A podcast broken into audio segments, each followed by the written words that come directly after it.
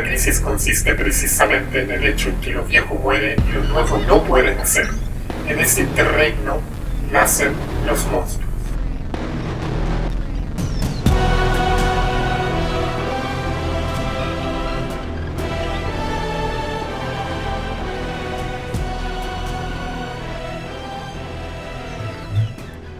Puta, lo mejor es que esos son los temas que relatan la vida cotidiana, pues, weón.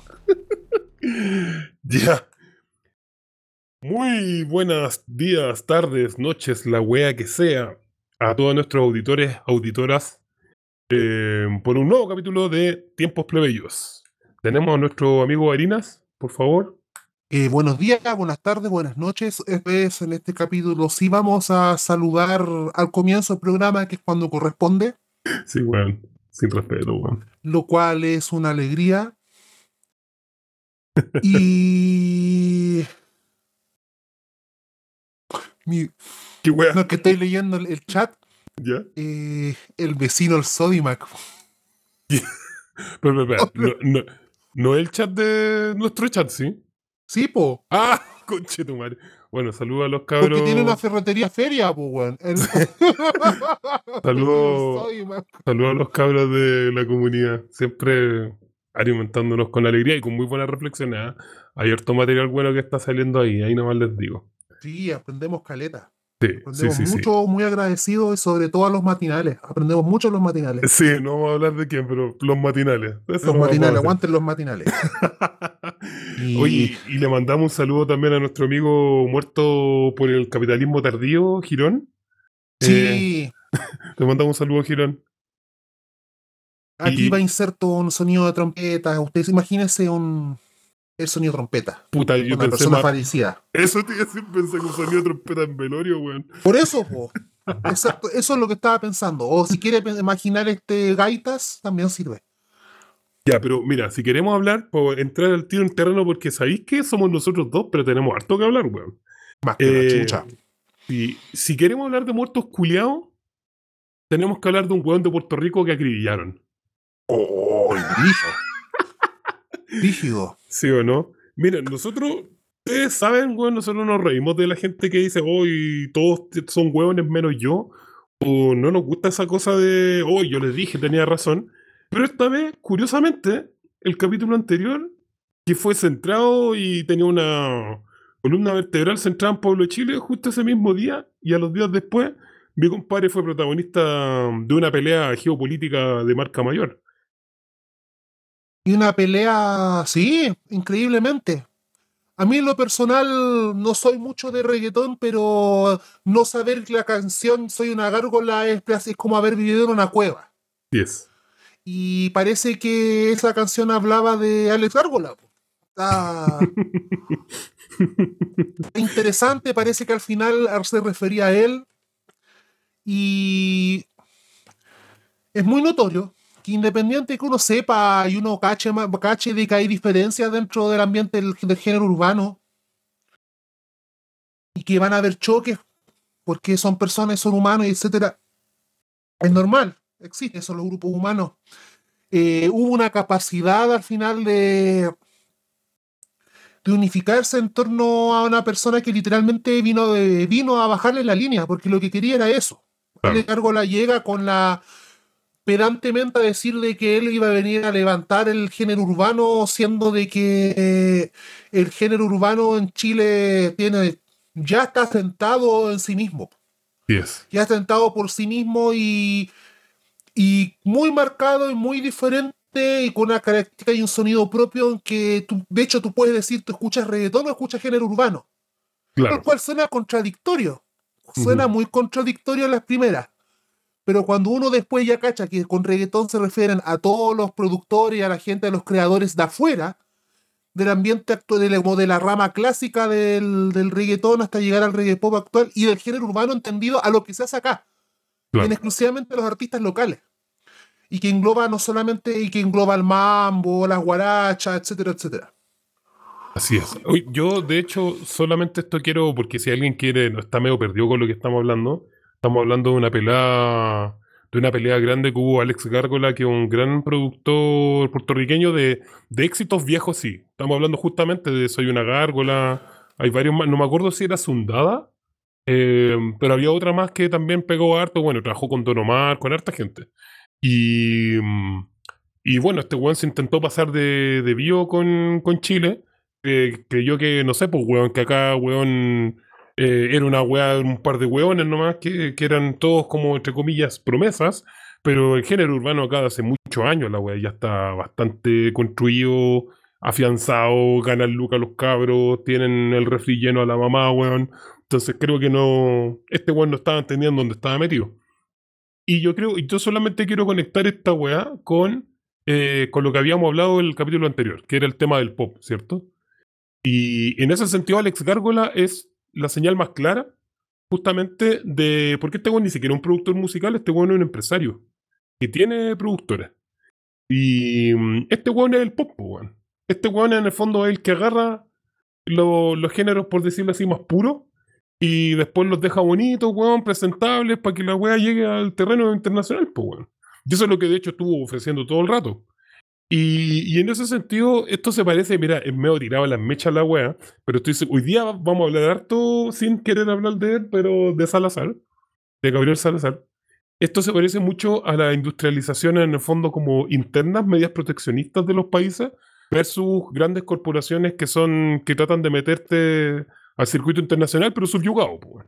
Subyugado y en base a sus términos, a, en el fondo a la posición que en algunas personas le llamaban relación centro-periferia. Claramente nos trataron, nos trataron como periferia eh, desde el centro, que en este caso el centro de la industria cultural y musical que era Puerto Rico, y, y no pasaba nada, pues aquí no somos nada periferia. Entonces, en ese sentido, lo que hace Pablo y, y lo que hace Susando también a todo lo otro del género urbano, porque este weón literalmente lideró la weá y los llamó a todos como a empezar a, a irse contra Alex de Gargola, fue básicamente proteger el propio nacimiento de su propia industria que ya lleva muchos años funcionando. Y de hecho, Y que, es en- y que en el fondo, sí, entre comillas, es pop, pero es pop de la suya, de acá. ¿Cachai? Es como, es producto, entre comillas, producto nacional refinado, digamos, que después se exportará acá de manera directa, sin intermediarios hueones. Es que, ¿sabes? Mira, yo aquí quiero agregar dos cosas importantes. Primero, de que aquí el primero que lo dijo antes que todos, y Mm, que Justicia. nosotros no entendíamos de por qué lo de, a qué pito de qué lo decía, pero el flaiteano lo dijo de un principio, hace Sí. más de dos meses atrás. Sí. Que había gente que quería subirse al avión del, del Alex, no, no había mencionado el nombre, pero que gente quería subirse a él y de que no era necesario porque aquí habían todos tirado solos. Y después, claro, ahora que pasó esto, pues el flaitano efectivamente reivindica y dice, "Ah, yo lo dije, po. Esta es la weá que se venía y ahora muchos que por la presión se bajaron. Claro. Y también, agregando eso mismo, hay que entender también eh, cómo fue, fue originando el género urbano. Recordemos de que cuando llega el trap, masivamente, 2016, 2017, con el primer Bad Bunny, el Bad Bunny que odia a Ñuñoa, Claro. partiendo, que es importante decirlo, eh, curiosamente, quienes comienzan con, el gen- con ese tipo de nuevos ritmos más allá del reggaetón, no es. No son de la gente de las poblaciones, po, sino que son precisamente gente como Princesa Alba y Aluca. Claro. Y que es una apropiación pop que comienzan a hacer eh, un, un- un- un pop trap, un reggae pop, más digerible para. Al tiro, muy digerible, más digerible para. para los oídos de las clases medias acomodadas. Muy similar a, por ejemplo, que hizo la cumbia cheta en la Argentina Ujú, que lo igual lo hablamos hace varios capítulos atrás.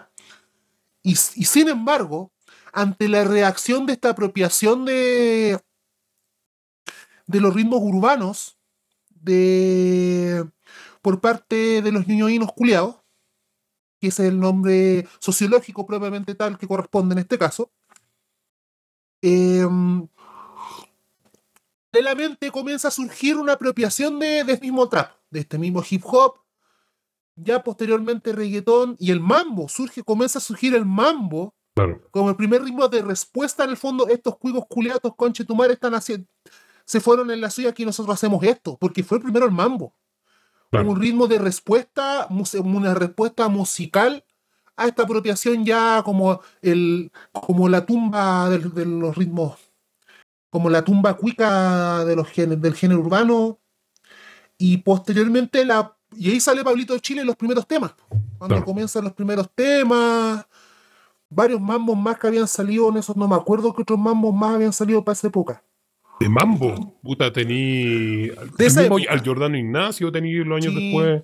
Bueno, hay varios, hay varios más. Pero de la pre- pre-estallido, pre-revuelta. Sí, no, Gior- Sí, me acuerdo de de Giordano Ignacio, el. ¿Cómo se llama este weón? El. Puta, después este weón, este weón de la comunidad, después me va a retar, weón. Se le va a acor- se va a acordar de todos los weones de los. sí. Black Roy, me acuerdo. eh, bueno, hay varios más. El mismo Forest. El Forest, po. Sí. el Forest que es uno de los que los pioneros, de hecho que es el pionero, sí, el, el pionero del ritmo, entonces Y bueno, y de hecho. esta respuesta surgió súper por debajo, pre- pre-revuelta, y es ya desde la revuelta en adelante en que ya se hace masivo. Ujú. Y de paso que ahí va- funan allá Luca, que la princesa Alba ya... Paloma Mami también está dentro Paloma de esta gente... que cree que tiene calle. Sí. Y ahí salen los memes. Entonces, surge, surge en respuesta a esto y. Claro, entonces viene el Alex Argola, intenta dar esta respuesta, intenta bajarlo de. Pero acá ya estaba todo listo hace años. Reventó el- en la revuelta, ya se hizo mucho más popular. Bueno, Pablito Chile, porque Pablito Chile es una persona con militancia, una persona que está donde las papas queman. Cosa que muy pocos artistas realmente hacen en estos momentos en general.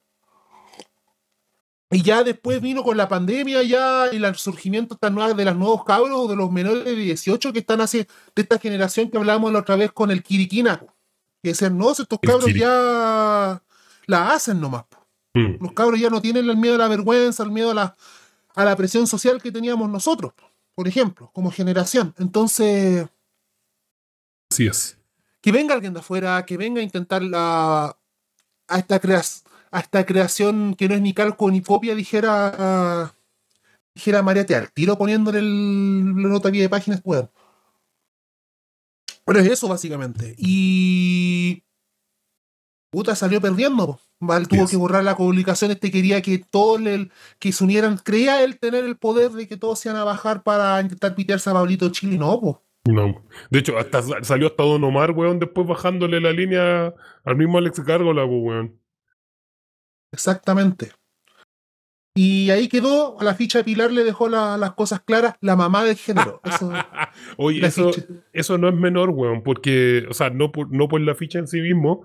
Mira, también habíamos hablado de la ficha Pilar ese día, pues, weón. Sí, Bueno, la weá es que, eh, en el fondo, por, por cómo se posiciona ella, weón. El- como yo soy la mamá del género, y como las mamás, cuando son, cuando ven bajo amenaza a su hijo, saco las garras. ¿Cachai? Y esa weá, puta, vos lo veis todos los días en la calle, pues, weón. Pobre que te hagan alguna weá al crío, pues, weón. exactamente. Eso incluye, entre otras cosas, el comercio ambulante, que será tema para después. Eh, solo para terminar de anotar una cosa del Pablo ahí, se anotó otra también. ¿Te acordáis que justo esos días Matías Toledo, que es parte de la coordinadora social Chichicán, había llevado al, al Rafita Culeado a Puente Alto y ahí lo tenían Sí. como los hueones. Y yo creo que si sacaron ahí un, un gustito de tener al hueón ahí, por último, hueón, revolviendo la olla o el fondo, hueón. Y, mm, y el Pablo también se la, le anotó una ahí y le, le puso como los puntos también al Matías, pues. No, no como no como en mala onda, sino que al contrario. Le puso que bueno que alguien le dijo las weas como son, de alguien real que vive en la comuna y que se da cuenta de todos los días de las problemáticas que tenemos.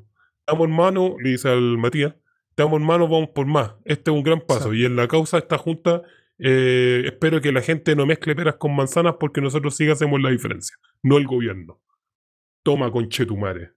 Y es brígido, y ojo, y es brígido ese tema ahí, porque esa dupla, el Matías Toledo con el Pablito, con el Pablito es literalmente que uno es que el brazo político duro y que el otro es el brazo cult- ambos son políticos, pero uno es el Así brazo social militante y el otro es el brazo cultural.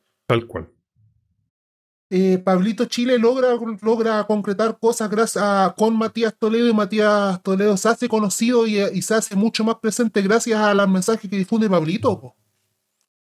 Y es interesante saber lo que hablamos de los polos, pues, weón. Yo, hace muchos capítulos atrás, ya no me acuerdo en cuál, decía, weón, que claro, nosotros nos hueíamos harto con Ñuñoa y todo, pero en realidad estamos siendo gobernados por la comunidad ecológica de Peñalolén, weón. Y eso incluía a Mirko y todo. Entonces, claro, tenía esos, esos polos. Eres y Hasler. Tení- exacto, de Iris y Hasler, que viene de la familia de los Hasler fundadores de la web. Entonces, claro, tú tenías Sanhattan, tenías Vitacura, pero también tenías la comunidad ecológica de Peñalolén y, te- te- y tenías a Ñuñoa. Pero Puente Alto Providencia, hace- que no escape Providencia, weón. Sí, bueno, ahí el foco de, de irradiación, de irradiación, es verdad. Pero ahí tenía. Pero tenía Puente Alto, pues, weón, dando cara. Entonces, con cierta autonomía, porque dicho, dicho sea de paso, están bajo un alcalde de derecha, pues, weón. Y aún así los weones hacen lo que quieren, ¿cachai? Entonces. Y, y estuvieron a punto de sacar un, al- eh, sacar un propio alcalde. Entonces, y, y el Matías Toledo no salió de diputado por una wea de, de votaciones del Don, pues, weón, ¿cachai? Entonces. mm, Por la pura no estructura es electoral, si, hubiera, si, el- si la weá hubiera sido co- por la, como fue la votación de constituyente, el Matías salía. Claro, pero yo creo que dentro de todo está bien que no hayan salido. Creo que todavía es momento de, todavía se puede seguir creciendo sin tener que mancharse las manos. En fin, em, vamos entonces a las otras cosas, pues, a, a la gran agenda que tenemos. Sí, tenemos hartas cosas que hablar. Bueno, ya hablamos la más importante, la disputa diplomático-cultural entre Chile y. Puerto Rico, en donde los mismos artistas puertorriqueños, los más cono- salieron a darle apoyo y le prestaron ropa a Pablito Chile, porque Así habían es. cantado y act- actuado antes. Tenemos que hablar de una huevonada culiado que no querríamos hablar nunca más en la vida del weón. Inserte audio aquí. legitimidad hubiese tenido un estado de sitio si se ve que mil personas o mil personas entran a la moneda y empiezan a destruir todo. Y eso, Hardy, Juan Luis, o así, eso fueron llamados concretos. Y yo exijo, yo exijo que aquellos que hicieron esos llamados hoy día den la cara, no se escondan, ¿ya? Y que expliquen lo que quisieron hacer. Y a mí me gustaría que dijeran nunca más, porque si hubiesen tenido éxito, o se caía la democracia, ¿ya? o íbamos a tener un estado de, sitio espantoso. Y no me vengan con cuentos, yo estuve ahí, y yo en parte enfrenté eso. ¿Ya? Porque sabía que si yo decía que habían violaciones sistemáticas de los derechos humanos en ese mismo momento, le iba a poner la firma a la afirmación, a, la, a que Chile, el Estado de Chile se había transformado en ilegítimo desde un punto de vista democrático. Y en ese momento la toma la- de la moneda y todo lo demás estaba. Llegar y llevar. Bueno, pues ahí tenemos este chuche su madre de mierda, pues, weón. ¿Qué vamos a decir de Sergio Mico ya, weón? No sabemos qué weá más decir. Eh, primero que todo, me creo en estos momentos importante recordar a Patricio Bañados y la memoria de Patricio Bañados no solamente como periodista, como animador, sino que además como el rostro público de la campaña del no. El que le dio rostro, le dio voz, le dio relato, le dio enunciación a la franja del no del año 1988 y que contrariamente a lo que uno hubiera esperado, fue uno de los rostros marginados de los medios de comunicación en Chile después del comienzo de la transición. De las voces, de las muchas voces que pusieron en alto el periodismo en la época de dictadura y que tuvieron que estar por debajo de la mesa, mientras que rostros vinculados directamente a la dictadura, a sus carretes y a sus momentos más oscuros, estaban todos sanitos y salvos en la TV. Y no hablábamos solamente de la Patti Maldonado, que es la niña símbolo, mujer, señora símbolo, y así señora símbolo le queda mejor, de esto. Sino que hablamos de hueones tales como Jorge Evia, animando el matinal del TVN durante desde que nosotros nacimos, crecimos viendo a Jorge Evia en la tele, siendo uno de las de habiendo trabajado en Dinacos, que fue parte activa de la censura en de la censura de los medios de comunicación en dictadura. Y ahí que tanto tiene que ver con Mico. De que lo de Mico, la impunidad y la soltura de raja en, lo el- en las palabras que suelta Mico al respecto las hace con la soltura de aquel que sabe que ya ganó y la vaca la tiene atada. O sea, el desparpajo, el descaro de decir de poner a, las instituciones y a la estructura del Estado, porque es eso, en frío calculado la estructura del Estado, sus instituciones, por sobre la vida de cientos de personas que fueron masacradas, que fueron torturadas, que fueron asesinadas durante la revuelta popular. Y que lo diga ahora, a menos de un mes del plebiscito, y más, que esto va a cuadrar más con lo que vamos a hablar en otra, en otra subsección de este programa, nos, nos dice también mucho de impunidad y de injusticia que estamos viviendo en estos momentos. En donde, donde las palabras de Mico son las palabras que los hechos está diciendo lo, que piensa la oligarquía y el partido del orden al respecto. Bueno, el partido del orden es la expresión de clase de la oligarquía, pero la política de clase pero bueno. De, al respecto de lo que está pasando y lo que va a acontecer con el país durante estos años. eso es grave es grave que el, que el director del Instituto Nacional de Derechos Humanos, un demócrata cristiano consagrado, haya hecho lo que hizo. Y de hecho basta, a propósito de revueltas populares, comparar a la respuesta peruana a esta crisis, mm. en donde se dio la respuesta inversa y el presidente renunció, se hizo un llamado a elecciones, y independiente de lo que podamos opinar de cómo ha ido actualmente el gobierno de Pedro Castillo, se puso el bienestar del país, entre comillas, dentro de la perspectiva de estadista, por sobre la permanencia de las instituciones. El Estado peruano siguió funcionando. El Estado peruano siguió haciendo lo que tenía que hacer. Por muy poco menos que sea, pero existía. Entonces, em, ¿Qué más podemos esperar? Que para más encima, frente a esas palabras de Mico, que son graves, son graves, en cualquier momento, para variar, ¿quiénes han quedado callados? Adivinen. Ahí ya entenderemos muchas cosas. que tú qué puedes agregar también al respecto, porque a mí esta weá me parece no solamente grave, sino que además siento que me están viendo las weas. Sí, tal cual. Em, bueno, eh, nosotros no sé cuánto tiempo, y creo que fuimos, sea, igual hubieron varios medios, pero medios alternativos me refiero. Yo pienso por actualidad chilena que rescatamos harto tiempo y destacamos muchas veces este video, el audio a mí en realidad me había llegado de la Catalina Pérez, cuando decían que estaban cagados de miedo porque em, había gente que lo estaba amenazando con un golpe militar, básicamente, em, si no firmaban el acuerdo del 15 de noviembre.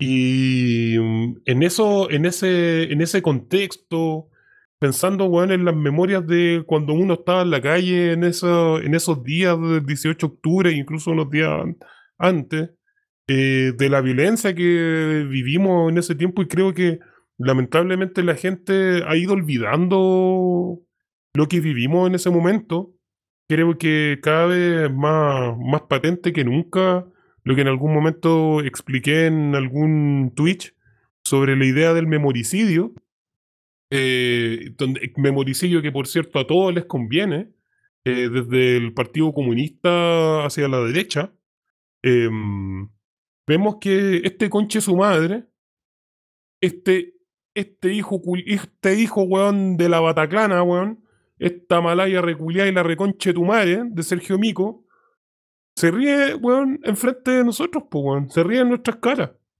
Y asume, y lo dice claramente, de que en el fondo la decisión de no decir que habían violaciones sistemáticas a los derechos humanos, weón, que estábamos viendo nosotros día a día en las calles, y de hecho creo que ni siquiera había que estar en las calles para darse cuenta que esa weá era así.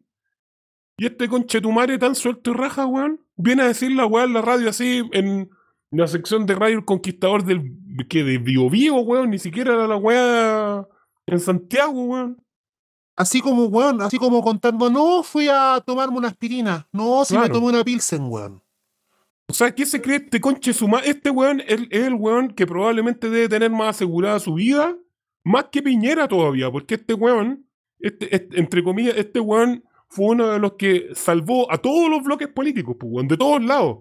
Siempre va a estar blindado este conche su madre, weón. Así que, weón, en algún momento, weón, porque es tan grave lo que hizo este perro culiado, es tan grave que este weón se haya hecho, haya, haya- se haya tapado los ojos, weón, no sé con qué, con las manos, se tapó, weón, los ojos, no sé, weón, con la pichula culiada de Piñera, weón. Yo creo que más ¿Qué? esa opción, sí, Sí, más, sí. más sentido. Yo creo, weón, que se topó los ojos con eso, weón, dijo, no, weón, si no hay violaciones sistemáticas a los derechos humanos. Anda a cagar, conche tu madre, weón, anda a cagar, perro culiado, weón. Anda a cagar, weón. Y de verdad, weón, yo generalmente no soy una persona que sea rencorosa, weón. Pero sabes que ojalá te saquen la reconche tu madre, perro culiado, weón. Ojalá, ojalá, weón, ojalá algún día, weón, sintáis el miedo, weón, que sentimos nosotros, conche tu madre, estando en las calles, sapo culiado. Y estáis, weón, hace cuánto fue, weón, hace como tres semanas, weón, llorando, weón, en la tercera. Ay, me están, me están amenazando de muerte, me están diciendo Me vendido. Si esa wea soy, pues perro culiado, soy un vendido de mierda. Soy un saco wea culiado, weón. ¿Qué wea hiciste, weón, en la dictadura que supuestamente andáis defendiendo los derechos humanos y ahora qué mierda estáis haciendo, perro culiado, weón? Ahora, weón, andáis, weón, defendiendo a las mierdas, weón, que también tendrían que estar en la cárcel, weón. Te vamos a putear todo el capítulo, conchetumare. Todo el capítulo, weón. Y esa weá sigue siendo insuficiente, weón, frente a la mierda que hiciste, weón. Porque esta- si estamos ahora así, weón, en esta situación, es en gran parte por tu culpa, perro culiao. Y aquí, Ya, weón. a lo que sí, y quiero, es que sabéis que es importante remarcarlo, y aquí nuevamente, nuevamente, volvemos a lo que decíamos hace atrás. Hay que recordar, y esta guay hay que ojalá recordarla todos los, todos los capítulos y en todas partes. Los pueblos en lucha, el año 2019 estuvimos a dos horas de ganar. Y hueones como estos, o estos com- y hueones como estos, hacen mostrar que este era un partido que se estaba ganando hicieron un cobro culiado al último minuto, weón. Y se robaron el partido y, se lo lleva- y el Real Madrid nuevamente se lo llevó para la casa. Porque esa weá fue, esa weá fue la revuelta. Y a propósito del memoricidio, a propósito del robo y la usurpación de la memoria, es importante insistir y remarcar, sobre todo en estos tiempos de tristeza, de depresión, de bolsillos apretados y cinturones apretados, de que no todos han sido, de que sí se puede y que sí se pudo, más allá de que nos hayan robado y nos hayan, y se hayan coludido en contra de nuestras vidas, todavía se puede. Porque si estuvimos a punto de hacerla en ese momento, hay que creernos el cuento de que sí podemos volver a hacerla. Tal cual, weón. Porque a propósito de, y para ligarlo, ¿qué vemos aquí? Eh, censura, impunidad. Primero impunidad.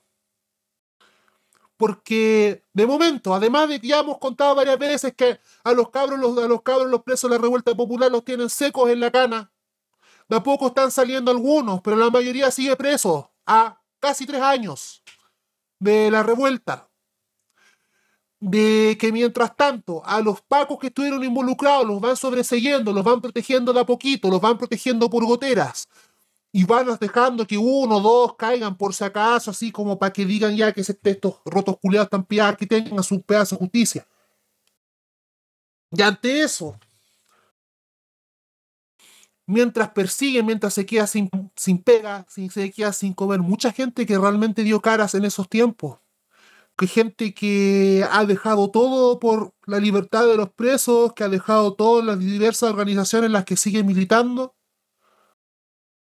Y tenemos por el otro lado a un gobierno cabal que supuestamente que, que supuestamente se roba y se robó la memoria de la revuelta para decir que supuestamente están por las transformaciones sociales y no son capaces de hacer una weá tan básica, tan básica como mantener una sola decisión que el sacar a un operador político de pantalla. Porque esa weá es Matías del Río, a propósito de él, y para redondearlo con lo que hablábamos de los rostros en televisión, que no solamente no son capaces de no hacer justicia, de hacerse los hueones, sino que además le permiten le dan pantalla. Le dan pantalla a hueones nefastos como esos. Y que ha mantenido en TVN a propósito, en TVN, la misma línea editorial del gobierno anterior, weón, pues, o sea,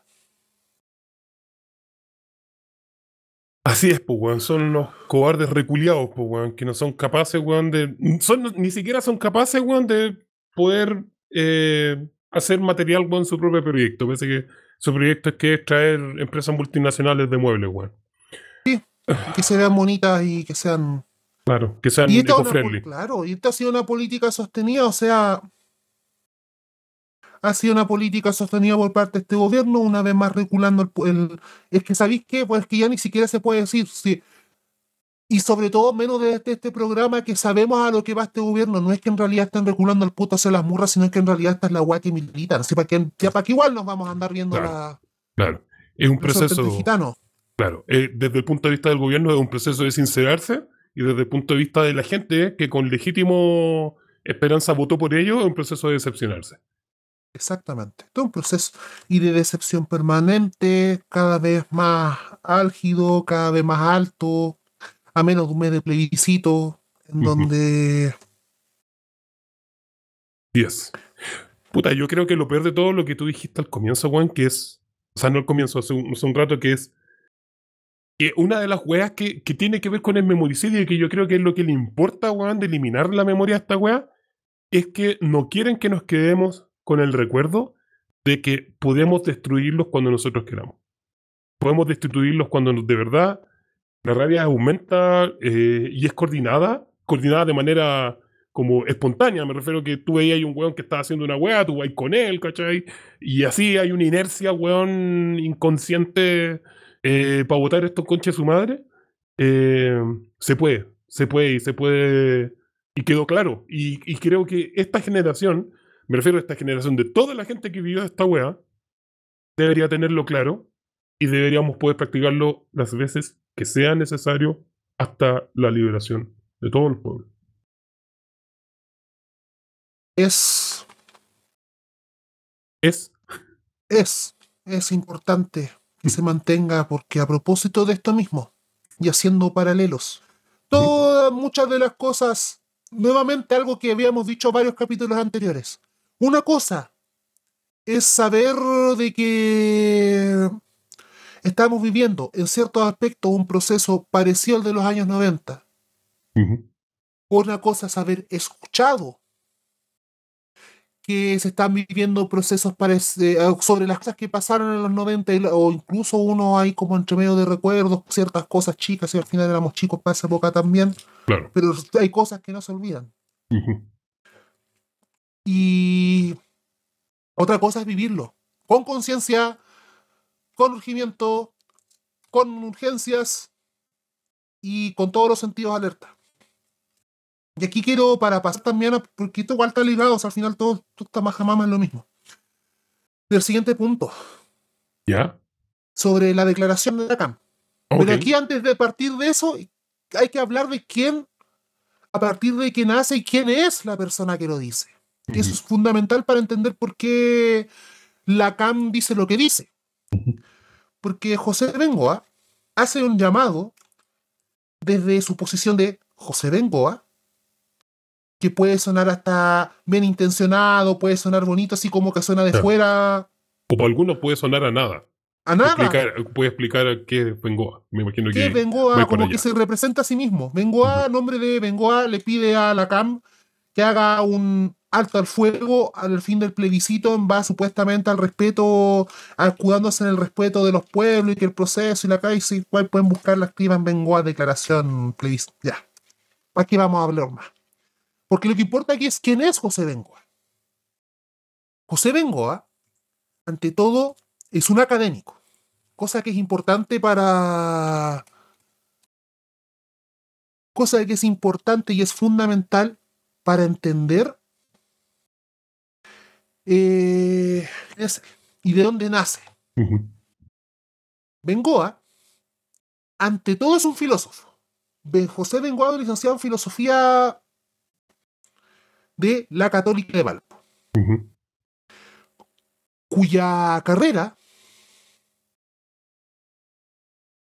cuya carrera parte, curiosamente, no necesariamente desde la filosofía, sino que desde la historiografía. Pero la historiografía hecha desde la perspectiva de un filósofo. Ahí, pero eso ya son otras harinas, otro costal de pajas molidas que, que no vienen al caso. La cosa es que José Bengoa es uno de esos, de esos académicos que surge al alero de, de, la de que fue Ediciones Sur y toda esa gente cercana a Salazar en los 80. De los grupos de lo que después se va a conocer, después se conoció en los 90 y los 2000 como la historia social. Claro. Los historiadores de la nueva historia, de la historia, nueva historia social, revista, todas, ¿cómo se llama? Contra, contraposición, todas esas cosas. No, pues contra. Oh, se me olvidó el nombre. Bueno, Filo. Ya la revista, el, el que haya estudiado ese, mamarracho, esa, esa carrera, entenderá cuál no. Contraposiciones. No, no es así, pero pico, dale nomás. Ya pico. Ya, la cosa es que.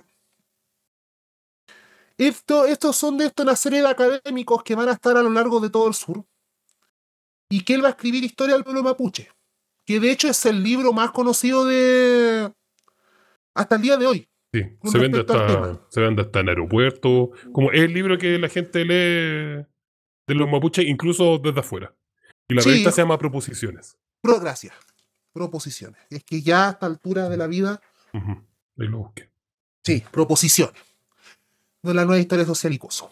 La cosa es que en exposición, don José Bengoa, terminada la dictadura cívico-militar y comenzada la eterna transición, es parte de lo que vamos a. es parte y es uno de los propiciadores de lo que previamente se va a llamar el Pacto Nuevo Imperial, que es el pacto que la concertación hace con todas las organizaciones mapuche que estuvieron en contra de la dictadura militar en esa época, y en la cual se promete una nueva institucionalidad. Luego, ese pacto nuevo imperial, cuando, nuevo imperial, cuando llega Patricio Elwin de origen a la CEPI, la Comisión Especial de Pueblos Indígenas, cuya misión era la creación de una nueva ley indígena en el marco de la nueva convivencia de la transición. Y el líder de esta CEPI es fue José Bengoa. Fue el director de la CEPI, nombrado directamente por, por Patricio Elwin, que es la que finalmente crea una ley indígena. Y miren este detalle, una ley indígena que contenía en su momento temas de autonomía, aguas, muy parecido a cierto documento que se va a votar ahora en septiembre. ¿Qué pasó? Cuando la CEPI presenta este proyecto al Congreso Nacional, se recorta, se recorta y se quitan todos los temas que tengan que ver con autodeterminación política y con, con gobierno territorial y lo que tiene que ver con el sustento realmente material y dejaron solo lo simbólico y lo cultural, lo bonito, lo folclórico. Y así es como nace la ley indígena que actualmente está vigente. Y que por ende, y que él además da origen a la CONADI. Es literalmente Ah, su ley orgánica. Mm, sí. Sí, literalmente es su ley orgánica constitucional. Lo Ujú. queremos mostrar de alguna forma. Y ante eso, ya teniendo eso encima de la mesa, de que en el fondo toda la política, el padre de la política de Estado con respecto a las naciones indígenas en Chile en los últimos 30 años, José Bengoa, que además es el primer director de la CONADI, cuando se funda la CONADI en 94. Y que además, el año 2000, cuando comienza, el, cuando comienza ya la, aplicación directa al gobierno de los de la ley antiterrorista con el caso de ah, Lonco Pascual Pichuña y Norín, la recuperación del Fondo Temulemu, Ricardo Lagos lo llama a participar de la Comisión Verdad Histórica Nuevo Trato con los Pueblos Indígenas, que se coronaría con la muerte de Alex Lemon. Entonces estamos hablando de una persona, si queremos decir, ¿quién es el padre de la política actual que se ha llevado y de todo el de la política folclorizante, del terrorismo Estado, etcétera, etcétera? Es José Bengoa. Y para José Bengoa y esa gente, lo, la- el fondo el proceso que se está dando actualmente, ellos lo consideran la continuación lógica de esto. Y es bajo esa visión que efectivamente, claro, ahora nos dice, sabiendo sus antecedentes sobre la mesa, uno entiende de que por qué Bengoa le dice lo que le dice a Yaitul y la CAM y en realidad todo el movimiento autonomista en general. Y también de paso uno entiende por qué lo mandaron a la chucha en menos de dos días. Claro. Sí, y no, y no solo a él, eh, a propósito de eso mismo, porque me parece excelente la, el resumen. Vamos a tener que sacar esta parte como un clip, weón, así como la historia básicamente de, De José Bengoa. de José Bengoa y en el fondo que es la historia de las políticas eh, de colonización post-90, digamos, eh, en territorio mapuche. Eh, está ahí Fernando Pairicán también, porque te, te acordás que a, Sí. propósito, a propósito de las cosas que dijimos en el capítulo anterior, un mensajito por ahí le dejé a las personas de la comunidad historia mapuche que levantaron a Boric y ahora tienen que mamársela. po. Bueno, en realidad me refería a él, a Fernando Pairicán. Principalmente a él, pero hay varios más ahí, está el Claudio Alvarado, bueno, habían varios hueones más. Eh, no todos tiempo, pero en- entiendo, pero son principalmente justamente mapuches que estaban asentados en Santiago y que haciendo nuevamente lo que tú estás diciendo, que es aprovecharse y que lo denuncia la CAM, que es aprovechándose de la historia eh, de los propios mapuches, lo hacen para beneficio propio, que en este caso son puestos académicos. Y, y también lo mandan a cagar, pues, weón. Y me acuerdo de esto, y con esto lo digo porque hace poquito, no me acuerdo quién fue, Juan Pablo Luna creo que fue, cuando dijo que el Frente Amplio no tenía calle. Eh, y, y en efecto, pues si el Frente Amplio no se. Si algo que se ha despercudido desde que el Frente Amplio nace, desde el 2017, a pesar de que atraen calle y atraen gente que tenía muy buenas intenciones, al mismo tiempo eh, afianzan el poder de las élites culturales, eh, intelectuales, aristócratas y con nexos básicamente también en la misma concertación. Eh, y por lo tanto, la calle que ellos tienen es la calle estudiada, no es la calle misma. Y esa calle estudiada es la calle de los académicos. No tienen otra forma de acercarse al mundo social que no sea a partir de lo académico. Cada vez les quedan menos, creo yo. No, no, en realidad no sé si tienen alguna malla del parte del feminismo, digamos, del Frente Amplio, pero. El PC. Y el PC. Y el PC El también. PC, el, que le, el PC el que le da esa pata. Así que bien, bien puesto en duda Y el cada cierto tiempo a propósito del. Y el PS, no nos olvidemos de que, de Sí, pero- que el movimiento sindical en Chile quien lo tiene en estos momentos. Pero eso es a un nivel etario bien particular, que ahí Claro. por eso queda corto. Entonces, claro, pues ahí mm, le pegó sus buenos palos también a ellos y yo creo que también era interesante porque si algo que estaba esperando el Frente Amplio era tratar de, me refiero, ¿por qué sale Pairicán y por qué sale Vengó a hablar y no sale otra persona como Elisa Loncón? Porque Elisa Loncón se quemó antes.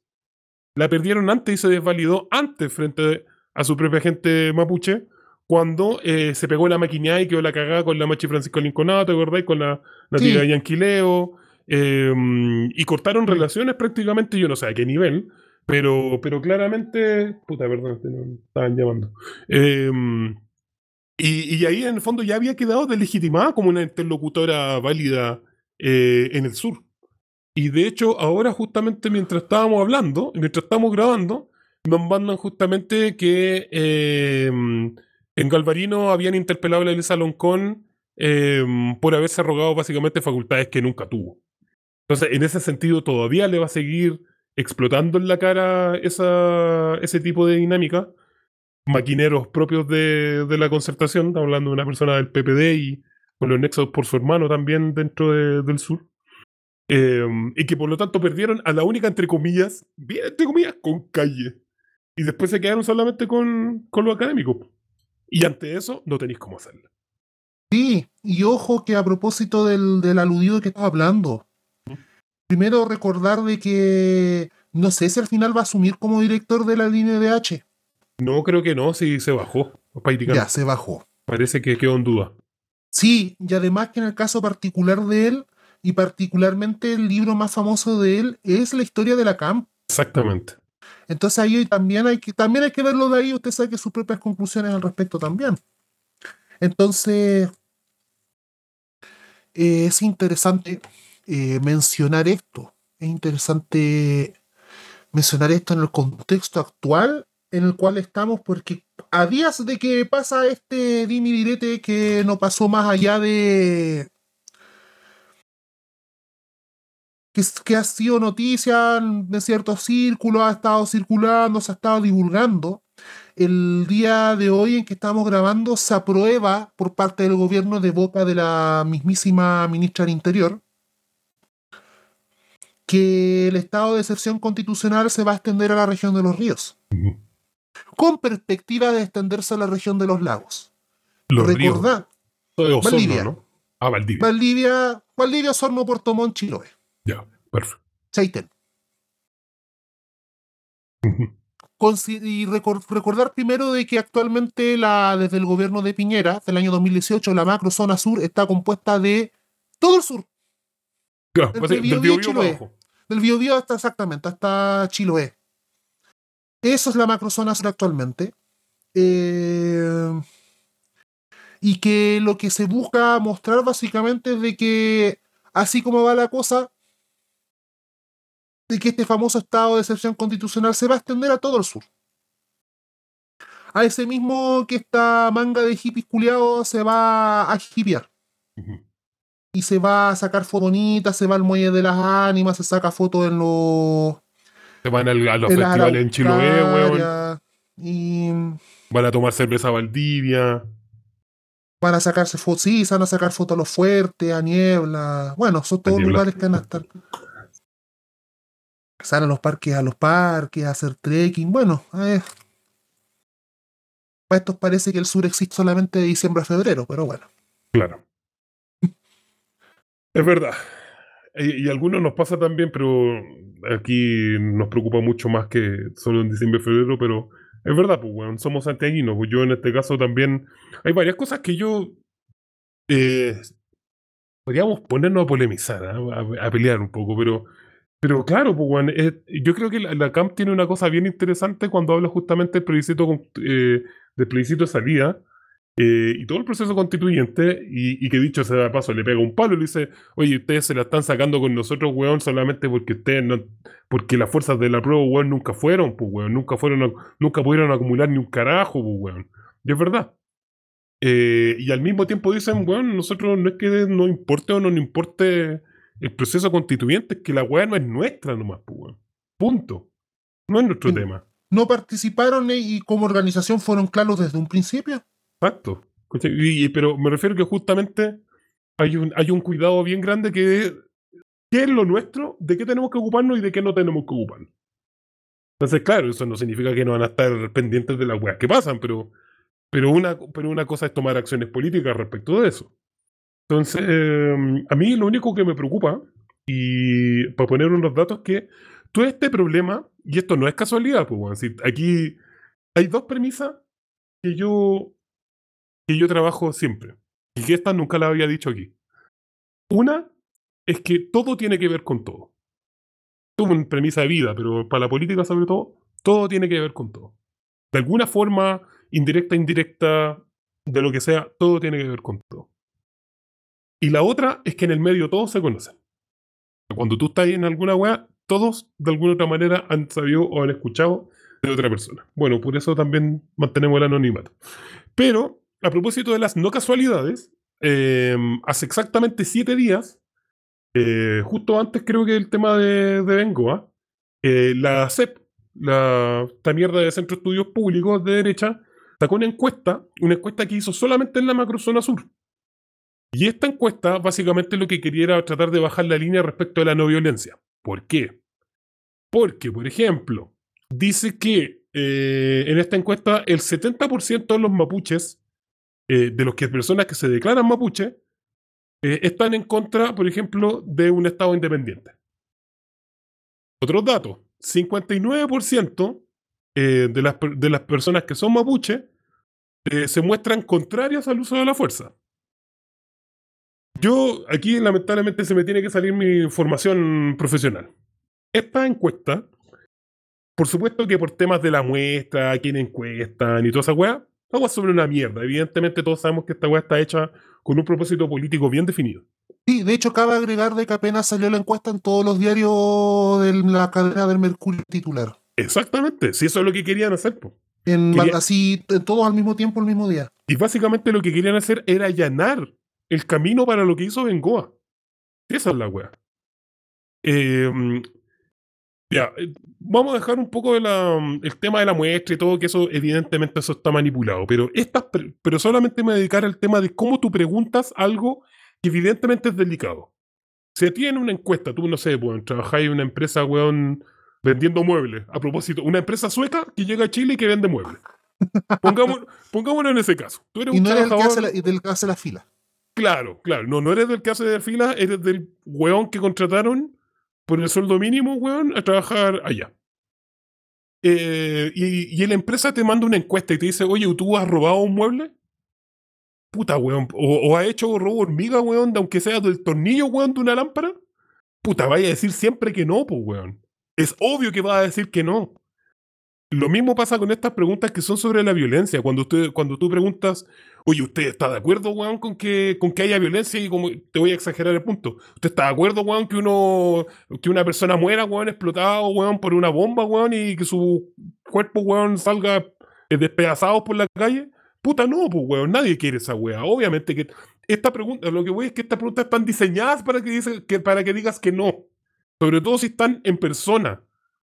A menos que seas una persona muy convencida de lo que tú estás diciendo y que no tengas vergüenza de lo que tú estás pensando, siempre vas a negar las cosas que la sociedad, entre comillas, podría pensar eh, que son malas. Y aún así, considerando eso, hay por lo menos eh, una cantidad de personas no menor que dicen cosas que me parecen interesantes. O sea, estamos hablando de que solamente el 59% de la gente condena el uso de la fuerza. O sea, ¿qué pasa con el otro 41%? Es un 41%, no es menor. Y ese 41% tienes que aumentarle un poco porque justamente tienen este sesgo que te digo yo que es básicamente que tienen miedo a, ser sincero. Entonces hay, hay que matizar un poco los resultados y más encima son medios contradictorios porque a pesar de lo que dice lo que te estoy diciendo, eh, el 45% de las personas sí está de acuerdo con la autonomía regional. Y, insisto, también está este sesgo que puede ser un poquito más. Eh, y por otro lado, también una una- un grupo no menor, cuando hablan de las soluciones que debería haber para este conflicto, la primera, la primera opción que es elegida por aproximadamente el 30% de las personas, en caso de personas mapuche y no mapuche, es justamente entregar ter- eh, tierra. Entonces, ¿qué me estáis hablando, weón? Incluso con todo, el, con todo el aparataje de, de la opinión pública, como es la creación de encuestas, no es no son tan, tan grandes los números como le encantaría eh, expresar. Lo dejo como una nota de, lo lamento, pero esta es mi formación profesional. Independiente de eso, creo que una de las cosas que es súper importante, que eso también es lección para la vida, es que nunca le crea a los académicos 100%.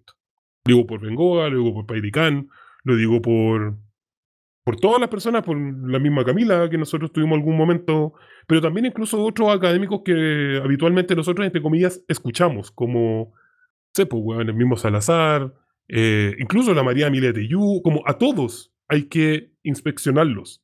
No es que tengas que creerle a pie juntilla a todos, y tampoco es que tengas que odiarlos a todos.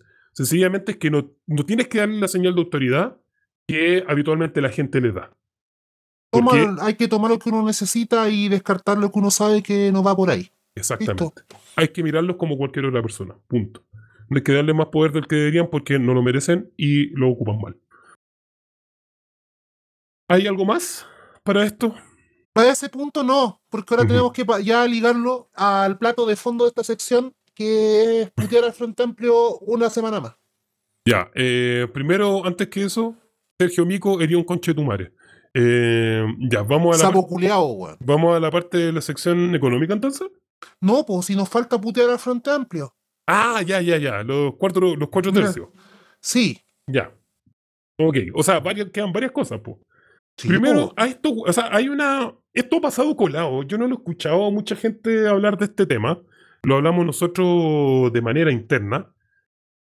Eh, hace ya algunas semanas, creo que fue a finales de julio, eh, Luis Cuello, que es un diputado del Partido, ojo, Partido Comunista de Valparaíso, propone, a propósito de esta gran campaña con noticias falsas respecto al rechazo, propone hacer una ley, en el fondo anti-fake news, y propone una multa, si no me equivoco, de 29 millones de pesos.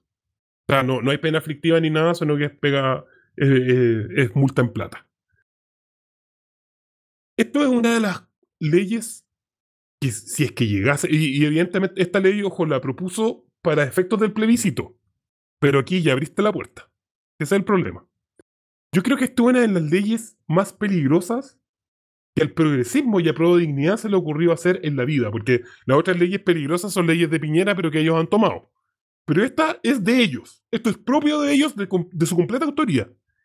Y en este caso es impresionante cómo el Partido Comunista muestra su cara más liberal, por decirlo así, eh, para proponer una ley de este tipo.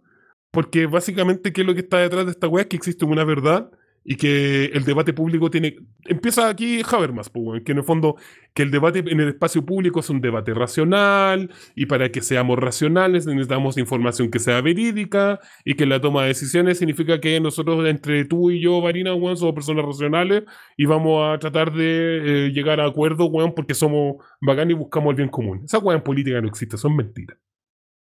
Eso es mentira, lo que le están dando ahora es, weón, una bazooka, weón, para hacer una ley de censura que probablemente hasta ellos mismos, weón, en algún momento les va, eh, les va a, a tocar sufrir, porque básicamente cada gobierno va a definir qué es una verdad y qué es una mentira.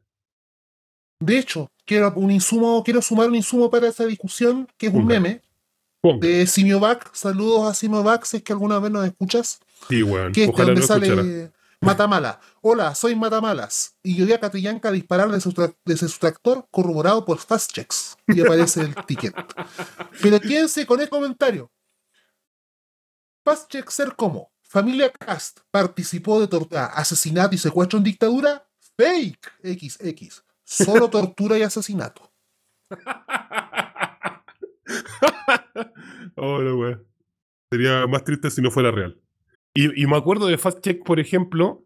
Hoy después caché, weón, hay como un consorcio internacional de fact checking donde te certifican, pues, weón. Son puros liberales culiados, pues, weón. Eso Sí, lo po. más. Sí. la inter- en la internacional liberal. Bueno, la weá es que. mm, claro, yo me acuerdo muy bien de Fast Check cuando en algún momento eh, dijeron que lo que Mañalich había dicho. O sea, como había una fake news sobre Mañalich, eh, que obviamente lo perjudicaba a él. Yo, dijeron que eso era falso porque ellos hablaron con Mañalich, o sea, su fuente era Mañalich, para decir que Mañalich estaba bien. Me estáis weando, pues, weón. Me estáis weando que ese es tu chequeo de noticias, weón. Entonces, mm, y, y de hecho en el, y para el estallido creo que también se mandaron varios condoros más o menos. Pero claro, pues eso es lo peligro, eso es lo peligroso cuando tú querés zanjar una verdad, y eso tiene que ver mucho con las características moralistas de este progresismo culiado servil a Estados Unidos, hijo de Netflix, weón, hijo de Ikea, weón, que eh, hijo de la Sergio Mico también, weón. Que, mm, que, que no se están dando cuenta de la navaja afilada que están tratando de armar, weón. Es que que no les sí, porque no les importa porque en el fondo cuando tienen, ellos tienen la sartén en el mango y saben de que la weá es una herramienta política, le dan nomás, Claro, que se la, mandan a cagar, po. la weá, pues, son cortoplacistas, estos weones no entienden. eh, yo, no, yo todavía creo que no entienden que el próximo gobierno no va a ser de prodignidad. No va a hacerlo. Puede ser el que sea. Yo tengo mi apuesta, pero el próximo no va a ser de prodignidad. Como, todo lo, como que todavía no entienden que todo lo que hagan va a ser una herramienta para el weón que, que los que los saque, weón. Bueno, en fin. Y, que evidentemente no va a ser- por lo que yo veo hasta ahora, nadie puede saber qué va a pasar en tres años más. Claramente las fuerzas que están conformadas no son preci- precisamente, weón, pro pueblo, po, weón. Me refiero a las que podrían llegar a la presidencia. Pero en fin, ahí tenemos una ley que está compleja y hay otra que ya se, que ya se aprobó, ¿cierto? La de los cuatro tercios. De, las cuatro tercios, de los cuatro séptimos, cuatro tercios. Cuatro tercios, la weón, no. Estoy, estoy en Cuatro música, tercios, eso. estoy tocando eso- progresivo, weón. Claro, ¿no? Y además peligroso porque significa que seis cuatro tercios porque hay un tercio extra de que tiene poder de veto, pues, weón. Claro. Ese, bueno, pico, no, no te voy a decir, No. que- que no, sabéis cuál, no te voy a decir cuál es el tercio extra. Pero no, si el- nosotros sabemos cuál es el si esto sigue siendo la constitución del 80 régimen presidencialista. Sí, menos, ¿pa' qué, menos- menos mal que lo viste por ese lado. Pero bueno, eh, el- Es que, el, día, el día del capítulo ha sido muy depresivo, weón. Es que vamos a tener que verdad hacer, que sí. vamos a tener que hacer algo. Pedimos disculpas a la gente, tómese un descanso si quiere del capítulo y después escuche lo que viene. Vaya a ver TCT y de ahí vuelve feliz. Claro, claro, véase sus videos de. ¿Se llama esta Compilado mejores momentos de TCT. Claro. O videos de Rare Clips o weas de. No sé, weón, de Felipe Abello, una wea así, y después vuelve. Sí. Bien, ley de cuatro tercios. Están todos los progres cuidados felices, weón, porque eh, con la prodignidad, de hecho, la mayoría de los votos, eh, se tiene carta blanca justamente para modificar la constitución, ahora con cuatro séptimos. Eh, ese es el discurso que tienen ellos, pero la realidad es bien distinta. Es peor. Y, y creo que sacaron mal el cálculo. Te lo explico. Hay un hilo en Twitter que explica muy bien cómo está la división eh, por sector de, ¿Mm? de la Cámara de Diputados y del Senado. Y la cosa es la siguiente. Si es que Apruebo Dignidad quiere hacer alguna reforma constitucional, cuatro séptimos, necesita convencer en la Cámara de Diputados a la DC, a la DC, ya, ya esto está difícil, al Partido de la Gente y a un RN. ¿Cómo voy a lograr esa weá? No lo sé. Y en el Senado tendrían que convencer a la DC, a Carlos Bianchi, que va como independiente, y también a una parte de RN. Y además de eso, la derecha, por la composición que tiene, tiene absolutamente poder para bloquear la weá que se le plante la raja. O al revés. Por el otro lado. impulsar Exacto. lo que se le cante la raja. Exacto. Por otro lado, si la derecha quiere hacer alguna reforma, en la Cámara de Diputados necesita los votos del PDG, bastante probable de conseguirlos por cómo están. Del ADC, bastante probable de conseguirlos, por lo menos tres cuartos de votos del ADC. Em, así, fácilmente me refiero. Y también votos del Partido Radical y el Partido Liberal, que dependiendo de la norma, es, no, no, es tan, no es tan descabellado que encontraran votos para eso. En el Senado tendrían que solamente convencer a la DC a Carlos Bianchi. Bastante probable, sobre todo en el Senado, donde todos los hueones se conocen y son más chanchos de lo normal. Y aquí, en este caso, el oficialismo no tiene ninguna posibilidad de bloquear ni una mierda. ¿Y sabéis qué? Y adivina a propósito de ese- del cálculo que hiciste del primero, de los... Si aprueba dignidad, Sí. quiere ser ya. Adivina cuál es la solución de Gonzalo Winter, pues. El acuerdo por la paz 2.0, ¿no? No, sí, ver, es que eso va independiente de lo que pasa en el plebiscito. No, es más ridículo. ¿Qué? Voy a leer el párrafo. Sobre la mesa también estaba porque del este diputado Winter, quien públicamente había anunciado que intentaría reducir aún más el piso de modificación de la propia constitución a mayoría simple de legisladores en ejercicio. Hola, weonado, culiao, weón. Es tan weón. Dios mío, mira, hemos tenido. Creo que a Gonzalo Winter es el único, afuera de Boric, es el único weonado que hemos tenido para el hueveo más de una vez aquí. ¿Te acordás que una vez subimos un, audio filtrado?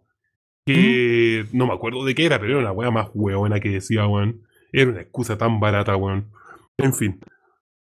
Eh, no sé qué decir de este completo saco wea, weón. Si dentro de Convergencia Social nadie, nadie lo me daba, weón. Eran del equipo más- eran del grupo más chico, con Boric. Y perdían todo. O sea, es un saco wea sin, sin remedio, weón. Sea, de, de hecho, claro, en ese sentido, tiene, tiene cierta razón eh, en su mundo. ¿Por qué? Porque con el escenario que te acabo de decir, el ¿Por único que ganó aquí fue la derecha. El único.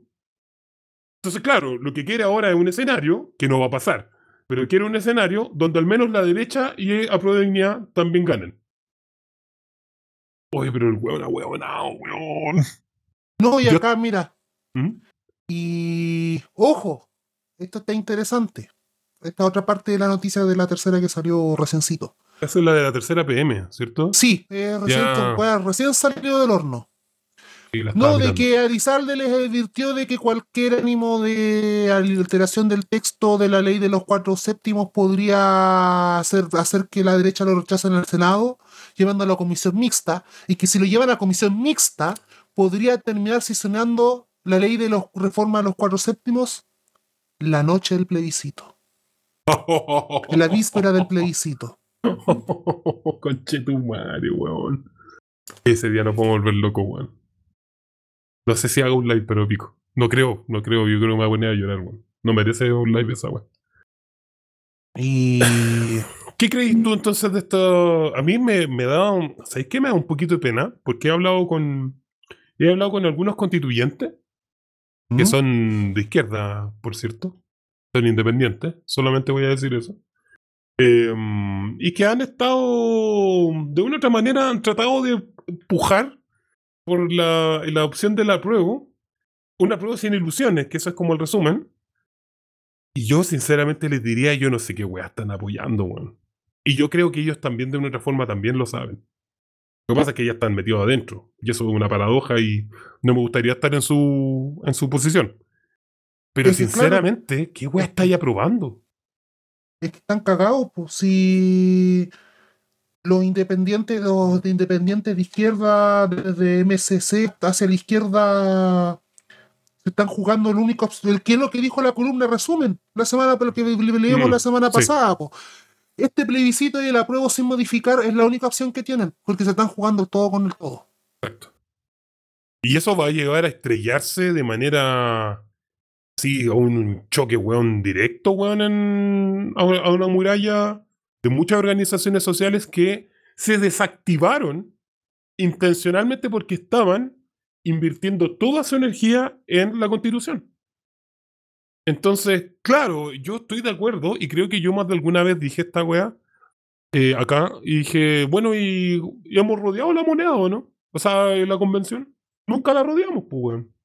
Y eso es cierto, eso tiene que ser una autocrítica que debería existir. Pero, al mismo tiempo, ¿cuántas organizaciones estaban activas para rodear la constitución, o sea, la convención constituyente, a sabiendas que sus propios representantes que ellos colocaron ahí a pulso, estaban velando por jugar ese juego, el de adentro de la convención y no el de afuera? Y esas son muchas organizaciones. Son muchas, pues, porque las otras organizaciones que no estaban con el proceso constituyente estaban viendo a los presos. Exactamente. Exactamente. Entonces, claro, entre la organización, entre la organización de los familiares de los presos a las otras Sí. organizaciones que estaban dentro de la convención había una distancia gigante eh, de intereses, de muchas cosas. Entonces, claro, pues tampoco existe tanta gente que tenía mano en el fondo para poder rodear la convención y que al mismo tiempo no tuviera nada que perder dentro. Esa weá estaba clara, o sea, si habían hueones de movimientos sociales constituyentes, por ejemplo, o de lo que, o de las organizaciones sociales que fueron apañadas por lo que eran los restos y escombros de la lista del pueblo, tenían mucho que perder si iban para adentro, o sea, si, si, presionaban por fuera, porque después los representantes lo iban a hacer cagar y lo lo iban a aislar. Entonces, o era lo uno o lo otro. Entonces, es, es- es muy compleja la situación, lamento mucho por la gente que está metida en eso, qué bueno que no es mi dilema, porque sencillamente, por cómo quedó ahora, la, la composición de los cuatro tercios es incluso más peligroso. Cuatro séptimos. Ah, con Chetumare, perdón. Por los cuatro séptimos es más peligroso votar a prueba que nunca, ahora. Bueno, en realidad da lo mismo, pues, weón, porque la weá ya de ley culia ya se modificó. O sea, están en eso, están en el proceso y pero ya es un hecho si el acuerdo ya, ex- claro, el, el acuerdo ya existe. No, pero si se el- aprobó la weá. Si queda, Ah, el- queda la promulgación de Boric nomás. Así que claro, creo que es más peligroso, no sé qué pensáis tú. O sea, primero de que esto es como la, vers- es la versión política, esto es la, para mí es la versión política eh, maquinera chanchulesca de las palabras de Sergio Mico. Porque el chancho ya ha estado, la vaca ya está atada, el chancho está cocinado. eh, y que, ojo, lo que hubo esta semana fue un acuerdo interno de apruebo de dignidad para alinearse en torno a este, a este proyecto. Y claro, o sea, es sabido y es cosa de ver de cajón de que, primero, si hay ciertos avances y ciertos artículos que pueden significar una apertura en la próxima proceso constituyente, en próxima constitución, nuevo régimen político, que extienden el cerco de lo posible, es gracias a los objetivos del MSC hacia la izquierda. Claro. Hay que recordar eso. Y que son esos, y que cabe de cajón de que son esos artículos y esas ganadas las que van a irse. Y van por ella. Sí, Van eso, por todos ella, sabemos que el hachazo va-. Se van a ir, van a ir. Este, Todos esos avances se van a perder. Porque eso es lo que apuesta, porque lo que se apuesta es tener un. Bueno, y si ya lo hemos dicho tantas veces de que el nuevo régimen político que permita instaurar la cuarta evolución industrial, el nuevo el error del mundial dentro de como, como el patio mierdero de los United States, etcétera, etcétera, etcétera. Bueno, y en el fondo, a mí aún así me parece, eh, no sé, que de lo que he visto también es curiosamente quienes más están, se la están jugando el todo por el todo, porque este, esta constituyente salga es la gente que no necesariamente milita, de que no necesariamente está al tanto de todo este comidillo político que nosotros hablamos en este tipo de programas y que realmente cree que esta constitución puede solucionar en parte los problemas bási- básicos de su vida y puede ayudar a solucionar cuestiones que están sucediendo ahora que te tienen cagado ahora. Porque ya vimos que el gobierno ya está ni siquiera han ganado y ya están negociando. Eh, los sectores alejados del proceso constituyente eh, siguen en, en- los procesos los que están. A propósito de lo que hablamos de, de lo de la CAM, que va a seguir con, por ejemplo, va a seguir con las recuperaciones territoriales, va a seguir con el acto de sabotaje. Y, y este y también eh, tenemos a propósito de todos estos de movimientos sociales que apostaron por por este proceso. O sea, por ejemplo, a mí me va a parecer interesante, ya que a propósito de nombrar organizaciones, ¿qué va a pasar con la TIMA en esta pasada? Sí es. Que Esa la TIMA es la que está, por ejemplo, más hasta las cachas. Sí. Es la que más se comprometió. La que cruzó el puente así, medio a ojos cerrados. Y no, y que no solamente puso su gente, sino de que tien- tiene gente en el gobierno. Exacto, por eso. que se la jugó al 100%. ¿Qué va a pasar? Por último, en ese sentido, hasta hay gente, eh, tiene cierta mayor manio- eh, capacidad de maniobra otras organizaciones, desde MCC hacia la izquierda, pero el- por ejemplo, el caso, ¿qué va a pasar con Modatima post plebiscito? Por dar un ejemplo, concretamente, ¿qué va a pasar con su... Bueno, yo no sé por qué más, por ejemplo, trae la interna Modatima, yo no conozco. Claro. Ya eso sería puro, eh, sería especulación y eso no viene al caso. Pero, ¿qué va a pasar de aquí al, al 4 de septiembre? Estamos a menos de un mes. Y todo esto se ve feo. ¿Qué weá? Sí. Pase lo que pase. Yes. Mira, el... Bueno, por eso mismo creo que una de las cosas que hay que hacer hace rato es que mm, tenemos que volver a retejer varias cosas que se van a ir rompiendo. Y eso no significa partir desde cero en muchos casos, pero, pero hay que empezar a hacerlo. Yo hasta ahora todavía me sigo acordando de las cosas que había dicho a finales del año pasado que tiene que ver con la politización por decepción, porque ahora somos pura decepción, pues, weón. Falta política, o politización, no política. Porque una de las cosas que. Voy a dejar la frase nomás, otro día vamos a hablar de eso quizá. Que es que yo al menos postulo, postulo la idea de que hay que dejar de hablar de política por un tiempo. Pero es porque tiene otro, otro sustento. Y yo creo que en algún momento vamos a hablar de cuál es la idea. Dejar de hablar de, de panfletos, dejar de panfletear con la boca. Eh, sí, bueno, sí, porque no, no voy a dejar a los auditores pico o enojados conmigo por qué weá estoy diciendo, pues weón. Si esta weá es política. No, yo creo que hay que dejar de hablar de política y hay que empezar a hacer cosas que tienen un contenido o un trasfondo político. Em, pero ¿cuándo fue? Lo hablamos, no sé si lo hablé, a veces me pasa esta weá, yo no sé si lo hablé en un capítulo o lo hablé con unos amigos, pensando en que voy a decir como esto debería decirlo en un capítulo. Em, una de las gracias que tienen las organizaciones cooperativas y mutualistas de finales del siglo XIX, que justamente estaban pasando por un proceso de modernización a una nueva fase de industrialización, y por otro lado un proceso de miseria sostenida y sistemática y en profundización de la clase trabajadora, eh, si tú te fijáis, las mutuales y los grupos cooperativos tenían casi todos en el primer punto de sus estamentos decir no se habla de política acá. Y eso es raro. Eso es raro porque todos sabemos que el mutualismo y el cooperativismo es parte dentro de la, es parte de la tradición de la historia de las organizaciones obreras y la clase trabajadora. Entonces, ¿a qué me refiero con el tema de que no hay que hablar de política? Y yo creo que hay que empezar a hacer cosas. No hay que hablar tanto de política. Y que las cosas hablen por sí mismo. Que las acciones hablen por sí mismo. Em, de hecho, me llamó mucho la atención, ya que ya, partí con esta web, pues tengo que hacerla. Em, la, hace poquito en, el Twitter de la olla común, o la común olla, escribió que no iba a hacerse cargo y que no iba a participar en ninguna campaña de la prueba ni una hueá, en toda la chucha y que no se iban a meter en esta hueá. Pero sabes que lo hicieron de una manera tan elegante que me recordó lo que estaba diciendo. Llevo como dos o tres semanas pensando en esto y la comuna ya lo dijo hace un par de días. Le dije, es que esos son los gestos que hay que hacer.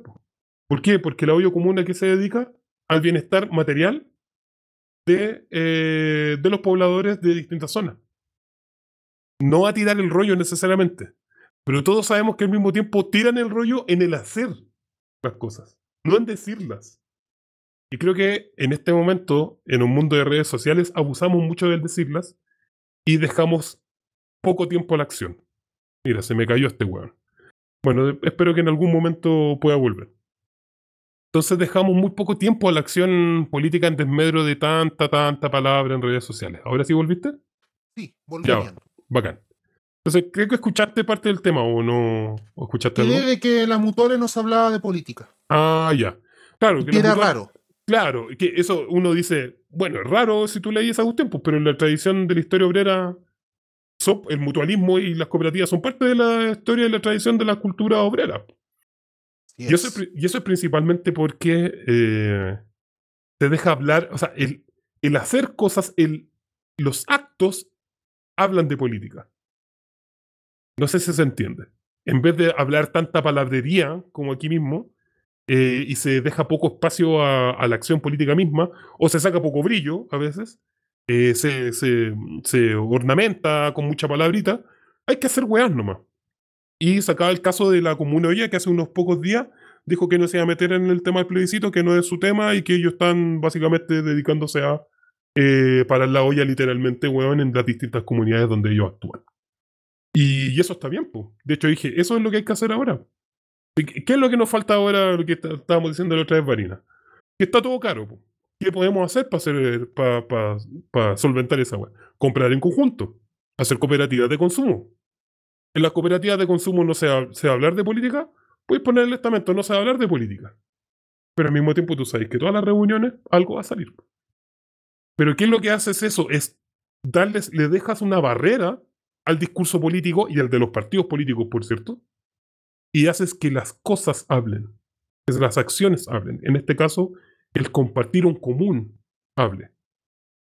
Entonces, y, que, y que en el fondo la reducción del precio, es decir, que tu bolsillo se vea menos afectado o menos herido, es el que habla, no la palabra del guan que está a cargo. Entonces, en ese sentido, yo creo que hay que hablar menos de política en este momento. Y van a pasar varios años en ese sentido. Esto tiene que ver con experiencias de vida que me hicieron entender algunas cosas, algunas militancias que tuve por ahí, pero no vamos a hablar de eso. Esa es harina para otro costal. Eso sí, son cosas que quizás en la comunidad podría comentarlas, pero no aquí. Em, bien, vamos entonces a, a, propósito de esta parte, pues, vamos a la sección económica. Sección económica. A ver, vamos a partir. Aquí yo voy a apagar el micrófono y vos dale. Ya. Y calmado, espérame.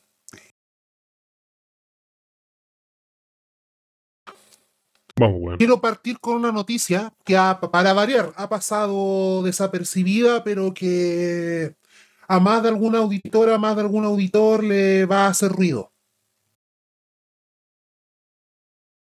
Una investigación realizada por la consulta TH Partners, conformada por un equipo de abogados tributaristas, reveló una gran evasión de impuestos a la renta en servicios personales donde no se efectúan boletas ni facturas.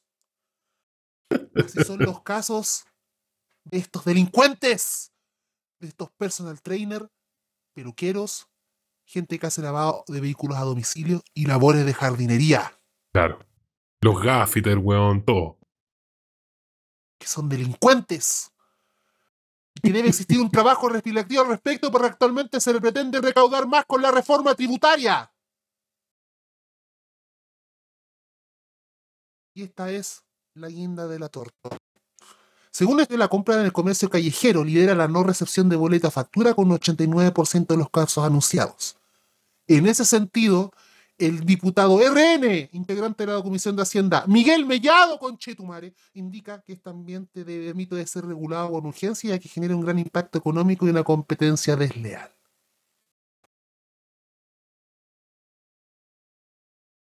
Primera cosa, primer dato importante es que actualmente, y eso es un asunto que hemos sostenido, so- que hemos dicho sostenidamente en programas anteriores, de que un tercio de la mano de obra de este país trabaja independiente.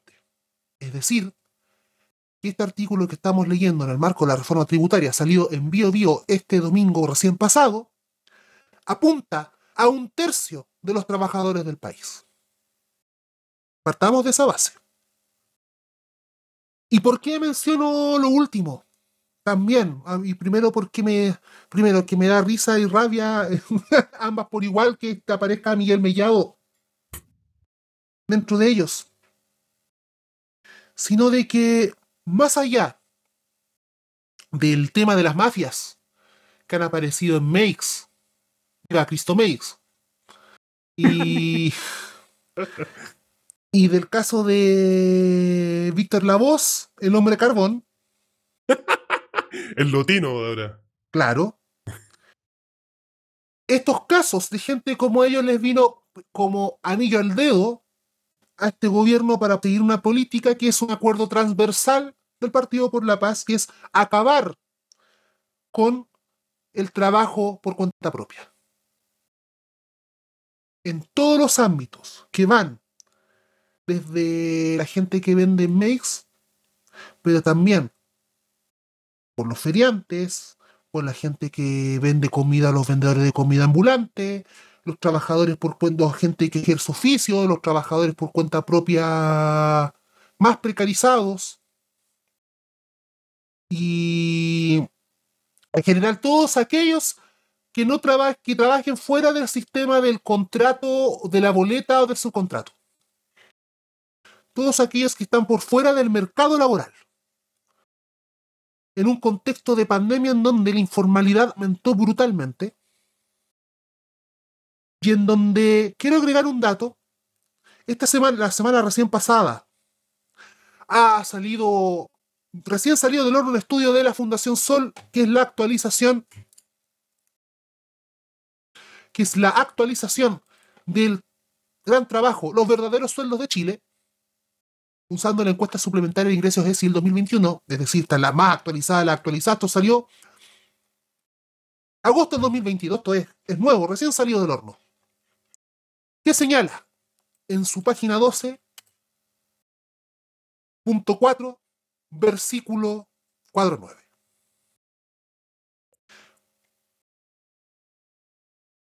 Mientras que el 50% de los empleadores de este país gana más de 800 mil pesos, el 50% de quienes trabajan por cuenta propia ganan menos de 299 mil. Y aquí vamos a apuntar. ¿Vos creís, conchetumare, que le vaya a sacar una gran cantidad gigante de impuestos, weón, a personas que ganan menos del sueldo mínimo? ¿Con la reforma tributaria? Eso es primera, primer asunto. Y segundo, que es gravísimo esto que les voy a este dato que les vamos a, vamos a tirar. Aquí está. La famosa mediana salarial. En términos reales, la mediana salarial del 2021, 458 mil pesos, es menor en más de 3 mil pesos a la publicada en 2017.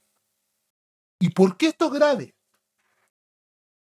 Por el simple hecho de que el poder adquisitivo del peso chileno el año 2017 es a todas luces superior y más poderoso al del peso chileno a partir del año 2021, ¿para qué decir este año 2022?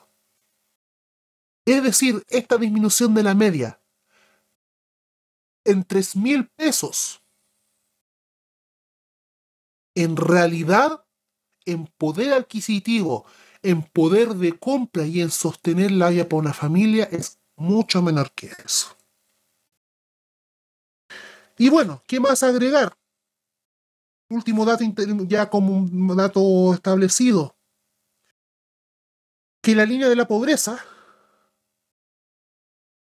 si la media salarial en Chile es de 458 mil pesos y la línea de la pobreza en Chile es de 489.982 mil pesos. Es decir, la media salarial en Chile ya disminuida es 30 lucas más bajo que la línea de la pobreza. Y con un sueldo mínimo que es de 400 mil pesos. Que está recién comenzando a funcionar este mes. Entonces, y eso lo vamos a vincular también con el... que aquí hay un proceso. Otra noticia que salió durante esta semana es que, como habrán visto en Maipú, ha habido una protesta por parte de los del comercio ambulante de Plaza Maipú. Y que en uno de los días de protesta, un Paco acabó, acabó como un nugget de Kentucky Fried Chicken. Nuestros saludos a la, a la tía de las sopaipillas que hizo tal magno, tal magna preparación. Honor y gloria. Exactamente que ha sido constante el desalojo en muchos lugares del país. En Concepción también ocurrió este mismo operativo, un operativo que comenzó, donde fue, recordemos, donde fue el plan más fuerte de represión del comercio ambulante, con Jorge Alessandri en la alcaldía de Santiago, que es cuando comienza todo el plan de, de erradicación violenta del comercio ambulante pre-revuelta y que ahora es una política de Estado asumida por la oligarquía chilena. Es una política de clase. Y que nos lleva y nos retrotrae a, y a propósito, a, a principios del siglo XIX, que es el inicio del proceso de transición capitalista en Chile, en donde ocurre un proceso bastante parecido en donde todos los pequeños productores, entre ellos hortaliceros, artesanos, vendedores ambulantes, todas ¿se acuerda, te, acuerdas, ¿te acuerdas de las láminas del Icarito donde aparecía el aguatero, todo eso, el vendedor de vela? Sí. Ya, antes en el Icarito aparecía la lámina donde aparecían todos como los, los, los vendedores ambulantes de la colonia súper bonita. ¿Quieren saber qué pasó con ellos? Se los pillaron a todos. ¿Cómo? A través de la, a través de la restricción, precisamente a través de la restricción y el uso de los milicos y la policía para sacar a todo este comercio de las calles y sacar todo este comercio de la circulación en un momento en donde la oligarquía chilena comienza a, a instaurarse ya libremente sin las, sin las correas del proteccionismo hispano, con el libre comercio desde Inglaterra y de la importación de productos manufacturados desde los Estados Unidos, desde Inglaterra, en donde este artesanado era molesto. En donde todos estos bonitos vendedores bonitos, pintorescos, la vendedora de leche, el hielero, el vendedor de velas, que eran bonitos en la lámina de caritos, fueron restringidos cada vez más. Para terminar como mano de obra. Y iniciar el proceso ya propiamente tal de una creación, el surgimiento de una sociedad capitalista tal, moderna, tal cual la entendemos.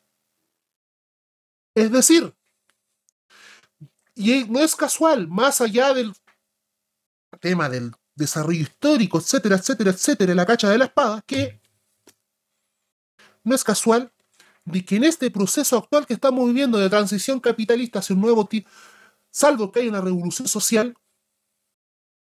porque eso es lo único que puede frenar este proceso, este proceso que está habiendo una revolución social real.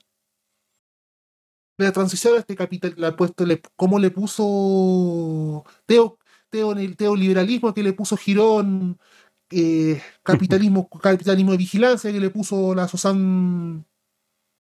¿Cómo se llamaba? ¿Qué cosa? Capitalismo de vigilancia.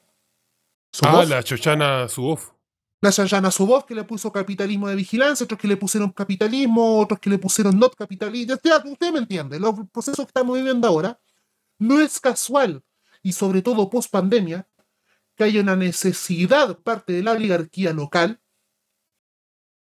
de, de enrelar y disciplinar esta mano de obra que ellos, que eso es curioso, ojo, que quieren enrielar a que trabajen en el part-time, que trabajen en todos los, trabajos precarios que han surgido durante esta pandemia, pero curiosamente quieren hacerlo en los momentos en donde el mismo proceso de tecnologización de la cuarta revolución industrial está disminuyendo los puestos de trabajo.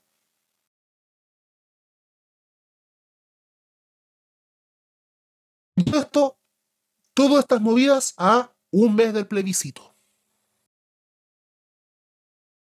Y todo esto también en contraposición, y ahora queremos comentar, antes de hablar del fenómeno movilístico del año, ¿crees que es importante a qué se puede agregar, qué se puede poner, qué apreciaciones tienes todo al respecto de lo que está pasando en general? Eh, bueno, básicamente esto es una señal de las formas que tiene el clasismo en el mundo progresista nomás. Eh, no sé hasta cuántas chuchas veces, weón, ya hemos hablado justamente que el progresismo criollo eh, servila al progresismo estadounidense sobre todo. Em, eh, tiene, tiene muy imagen semejanza a lo que ellos hacen. Y, y, es chistoso, y eso lo voy a relacionar con el caso de IKEA, que en el fondo el estado de bienestar que puede tener algún potencial país europeo o algo que podamos hacer modelo, eh, no es solo sino para eh, las personas que acá son de clase media alta para arriba. Y que para los pobres simplemente a palo nomás porque como la propia naturaleza de este Estado en Chile es con una clase popular que nunca fue muy anclada al Estado. De hecho, yo creo que es una de las cosas por la cual, creo yo, al menos personalmente, sobre todo ahora tenemos más cercanía con el anarquismo que otras ideas de una izquierda más de corte estalino. Evidentemente eso a finales del siglo XIX no era así, tan como en competencia, digamos. Em, pero siempre hemos estado medio destartalados, siempre hemos estado poco integrados. ¿sí? De hecho, una de las cosas que, que, era la gracia en el fondo que tenía el estallido social es que personas que siempre habían sido completamente expulsadas, nunca habían sido integradas de manera sistemática a, algo así como un acuerdo o como algún tipo de contrato social, lo estaban siendo y por la vía popular, por cierto, bajo presión de la, eh, como presionando a la clase política. Eh, siempre hemos estado medio votados, pues, weón. Uno piensa en, cuando uno piensa en las clases en la media y todo, esto del origen de los mestizos en el fondo. Entonces tú tenías ahí en la colonia, weón, españoles y otros criollos, eh, y tenías indígenas, bajo este régimen de la encomienda y toda la cuestión, tenías también, por lo tanto, también tenías esclavos, en menor medida, pero habían, pero tenías una masa culia gigante de hueones, que eran los hueones que son mestizos, que, que no éramos un, poco de nada, y andábamos dando vueltas por todos lados, pues, que el trabajo acá, que el trabajo por aquí, que esta cuestión temporal, después me voy por otro lado, me voy moviendo. Y, la gran masa de lo que es Chile hoy es hija de ese proceso, de mestizos que no tienen arraigo y que por lo tanto el Estado se hace a costa y a pesar y con ese gran desafío de que tenía una masa de hueones flotantes que nunca pudiste contener. Entonces, ¿y, qué es lo que pasa? Eh, justamente los gobiernos, y eso llama mucho la atención, que esta wea de conde- condenar la, la pobreza de esta forma, porque esto es condenar la, la pobreza, no tiene otro nombre, eh, haya sido propuesta por hueones que supuestamente eran aliados. Eh, que, que, que, que pedían, weón, pedían todos los días creer en ellos, weón. Como, de hecho, han pasado otras cosas. Por ejemplo, ha pasado que la mm, que, que, por ejemplo, para la derogación de la ley de pesca la derecha no fue. Y científicamente no hemos hablado de esa weá. ¿Por qué? Porque sabemos cómo es la derecha. Sabemos perfectamente que estos buenos van a sabotear todo lo saboteable. El tema es, y que por eso causa tanto escosor en nosotros, es que estos culiados se venden como la salvación, pues, weón, y terminan después, weón, generando un estado leviatán, weón, donde te están agarrando a palos todas las veces, pues, weón. Entonces, ¿qué diferencia sustancial tení? Que la pobreza la estáis atacando así. ¿Han hablado algún momento que sea, weón, de poder superar la pobreza? Sí, weón, cuando estuvimos hablando, weón, de este IFE universal, se cagaron enteros, pues, weón. Se cagaron entero porque, ay, es que la inflación y la weá, que... De, eh, Y al final igual terminaron dando el bono que al- a propósito del bono, sacaste el bono, Qué bono, weón. Qué bono voy a recibir yo, weón. ni el de YouTube. claro. Bueno, por 100 visitas. Eh, bueno, bueno, mal que en Spotify un poco más. Pero bueno, el.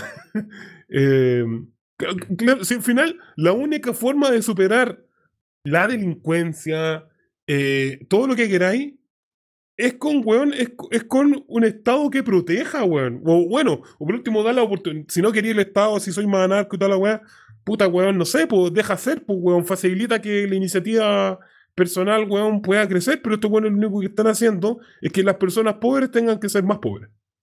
Y si no son, y si no pueden, si no pueden aguantar su pobreza siendo más pobres, pagando impuestos, bueno, que vayan a la cárcel. ¿en qué chucha mundo vivimos, pues, weón? Supuestamente esto. Y, y esa weá yo le espero, y todo el sentido común, lo espero un poco de la derecha, weón, pero no de estos priores culiados que más encima, no sé, pues, weón, ven tantas weas de Disney más, weón, que uno espera que son, que sean superhéroes y parece que no son nada, pues, weón. Pero anda a hablarle, weón, de Ikea, pues, weón. Ah, Oye, eh, no sé si, hablando de otras cosas, ¿se ha hablado de nuevo del impuesto a los super ricos? Mm, Ya, pues. supuesta- supuestamente estaría en marcha las negociaciones para las negociaciones de las negociaciones de la próxima reforma tributaria que esta vez, ahora sí no fake, va a sostener un estado de bienestar. No, es que esa weá no va a pasar. Van a, van a cargarle, si esa es la weá, pues la carga tributaria que la paguen los pobres, pues weón. ¿Por qué? Porque a propósito de lo que tú decías antes, que ellos militan esta weá. Esto no es porque estén, eh, presionados, ¿no? Si estos weones militan esta idea. Y, y la otra vez yo le hablé el tema del caso del ENAP, weón, que ellos en el fondo lo que estaban haciendo es solamente un plan piloto, weón, para dar un poquito más de competencia a un sistema que ya estaba, estaba dando síntomas de, de colusión tácita. En este caso, es la misma weá. Es como, no voy a cobrarle más a los ricos porque ellos dan trabajo y les dan trabajo a la gente pobre. Entonces no les puedo, weón, no les puedo cagar el negocio porque se me está fugando el capital y necesito que vengan más weones y que venga una empresa sueca culiada, weón, a poner sus cagas de tienda, weón, en Avenida Kennedy. Sí, esa es la weá, es así de simple. A los pobres se les cobra, a los ricos culiados se les facilita, weón, y oh, weón, aquí tenemos paz social. Ay, weón, weón. El capítulo culiado, weón. ¿Y tú hiciste la fila paliqueada? No, no la hice, weón. No, porque. No, porque yo. Yo voy a. No, mentira, voy a decir cualquier weá estúpida. No fui, no voy a andar yendo a weás, pues, weón. Creo que es barato, no sé, me han dicho. Iré, weón, cuando tenga que ir, weón, cuando necesite alguna weá para comprar, andar haciendo fila como los weones. a, mí esa- a, a mí eso me dio cringe. De verdad que. Hoy sabía, no había unos tweets que había gente que hizo fila en la noche como si fuera un concierto, weón. Cinco y media de la ¿Esa mañana, weá fue de verdad? Sí, weón. No, pero ¿sabéis que a, propósito de lo que estamos hablando, para hacer la conexión, ¿quién fue a inaugurar la weá? Mi ministro favorito fue a cortar la cinta personalmente. Nuestro ministro favorito, pues, weón. Si, weón, si esta weá no, esta weá no es hueveo, weón. Si esto tiene que ver con la axioma número uno que yo les dije. Todo tiene que ver con todo. O sea, no es casualidad que IKEA haya llegado ahora, en este momento. ¿Por qué? Porque evidentemente hay cosas largas que no, no es tan fácil, digamos, montar una, una empresa como ellos. Eh, pero ¿cuánto? Debe haber sido unos dos años, weón, haciendo negociaciones. Y perfectamente podrían haber dicho, ¿sabéis que no? Es que con esta weá de la nueva constitución, ¿sabéis que no? No, no voy. Y se fugan los capitales como ha pasado con montones de otras empresas. No, estos weones militan esta weá. militan el progresismo en términos de economía de consumo de masa, sector terciario. Por eso necesitan que venga y el gobierno también apoya que vengan. Me gustó mucho, hubo gente de la comunidad que, que no entendía y otra gente en Twitter que no entendía, que criticaban este hilo, que hizo una loca que no tengo idea quién chucha, ¿eh? que básicamente explicaba por qué IKEA no es solo IKEA, sino que es como toda una experiencia de venta.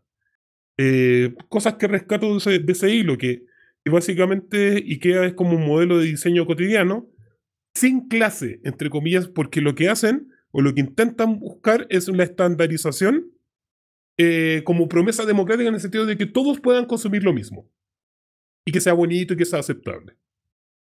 Eh, por otro lado, también moldea, hay un concepto ahí que es el tema del consumo ético y que lo moldea a nivel mundial porque, bueno, IKEA, bueno, la avanza empresa. Y por otro lado, también hay una revalorización, dentro de estudios hacen una revalorización de la comida hecha en casa, bueno. Esta weá vuelve al mismo tema que hablamos del, del Alex Gárgola. Ah, o sea, nosotros no estábamos revalorando la comida casera. Nos vienen a mostrar una weá que hacemos siempre, weón. ¿Cachai? Eh, entonces, claro, es, todo lo que yo estoy diciendo es lo que IKEA le vende a Boric, por decirlo así. Lo que IKEA le vende al gobierno. Y el gobierno que dice, ok, bacán. Tratemos de hacer todo lo posible, weón, y hagámosle todas las facilidades para que los weones no solamente traigan productos, y eso, eso es terrible importante, weón. Cuando uno hace transacciones económicas, y esto viene desde la antropología, uno no solamente hace el intercambio de plata por, por algo que tú compraste. Tú compras, o sea, hay una transacción también cultural. Hay culturas que se intercambian de una y otra. Para uno y para otro lado. Puede ser incluso en términos jerárquicos, pero, pero se intercambian. Entonces, no es solamente que venga y que a vender muebles culiados en una caja, weón, y que la compré, weón, y que te la llevé. Es porque entregan un modelo mental que quieren implantar acá. Y ese es el modelo de los estados de bienestar suecos, que aquí, básicamente, la única opción que tenéis de bienestar sueco es comprarlo. ¿Y a dónde tenéis que comprarlo? Allá, con Chetumar, el espacio Kennedy, weón, al, no sé dónde chucha esa weá, en la esconde, weón. Es lo, único, es lo más cerca que vamos a tener el estado de bienestar acá. Cómpralo, weón. Cómpralo allá en Kennedy, weón. En cuotas. Y en cuotas, sí. Ojalá a ver si te aguanta, weón, la tarjeta Ripley, weón. Sí. De hecho, con eso, a propósito de eso, me hiciste hablar de un dato dantesco del estudio Fundación Sol que está relacionado a propósito del consumo. Entre 2012 y 2022, el número de deudores morosos en Chile aumentó de, afírmense la raja, 2012, 1.390.127 personas. A, año 2022, tírate una cifra. ¿Cuánto dijiste? ¿Un millón y tanto dijiste? Un millón trescientos noventa, un millón cuatro. ¿Y eso fue el año? 2012. Ya, hace 10 años atrás. Exactamente. Ahora, el 2022, tírate una cifra. 4 o 5 millones. 4 millones 142.633 personas endeudadas morosas. En 10 años. En un país de 17 millones. Claro, y al final la capacidad de compra de la gente, claro, no son los 17, no son 19 millones, pues son bastante menos. Y, y, y, eso también se correlaciona mucho que cuando salieron los primeros IFE, ¿qué es lo que hizo la gente? Un tercio lo dedicó a, no sé, a mejorar sus casas, que estaban para la mierda. El otro tercio a pagar deuda, que es lo que tú decís. Y el otro, no sé, pues hacía hueas, pues, pero. Pero el problema es la deuda. Invirtió en a propósito trabajadores cuenta propia. Exacto. Claro, y, que ahora tienen que pagar impuestos. Conche, tu madre. Exactamente. Entonces, claro, volviendo al tema de IKEA, eh, IKEA no es, no es menor por varias cosas, porque primero es señal internacional de confianza, entre comillas, para que vengan a invertir. Segundo, es el modelo mental que estos jóvenes tienen, que creen que el estado de bienestar es para todos y que en la práctica, cuando tú ves lo que tienes que comprar, dónde están ubicados y todo, es el estado de bienestar, pero para, para los cuicos, pues, weón. Y nosotros que, se vayan a la mierda todos los demás, pues, weón. Los demás tienen que pagar impuestos. Como sea. Ajá. Si no, a la capacha. ¿Querías decir algo más, weón? ¿Algo de esperanza en este capítulo? Y los culiados, weón. Arruinan todo lo que tocan, igual que los cuicos conches sumarios, weón. Desde el trap hasta los muebles, weón. Oye, ahora van por el mambo, weón. ¿Viste el último tema de Rosalía? Sí. Ahí van con. De, hecho, Rosalía y Bad Bunny ya empezaron, que son la vanguardia progre a, para colonizar el mambo. Así que nos vamos a tener que refugiar en la guaracha nomás. Hasta que salga otra web. Así es. Ya. Hemos terminado este capítulo. Espero que, no es. se, espero que no se depriman personas. Sigamos para adelante, weón. Démosle, porque esta weá es a veces un poco catárquica. Pero hay que seguir pensando y actuando sobre todo. Así es. Eh, antes de despedir, saludos a Girón. Esperamos que esté vivo. Sí, weón. Espero que el capital, weón. Que el teocapitalismo. No, o era teoliberalismo, como Chucha lo dijo. Teoliberalismo, como que el neoliberalismo cambió la N por la T. Sí, Ah, es ya. como Jodorowsky, que le cambia las letras y saca letras, José Tweet que salió el otro día. El, el, el psicomágico. Ya. Sí. Ya, chao, dijeron culiados. Nos vemos en. Ojalá que en el otro capítulo. Usted ya sabe qué tiene que hacer. Chabela, Chacabuco, Chacarillas.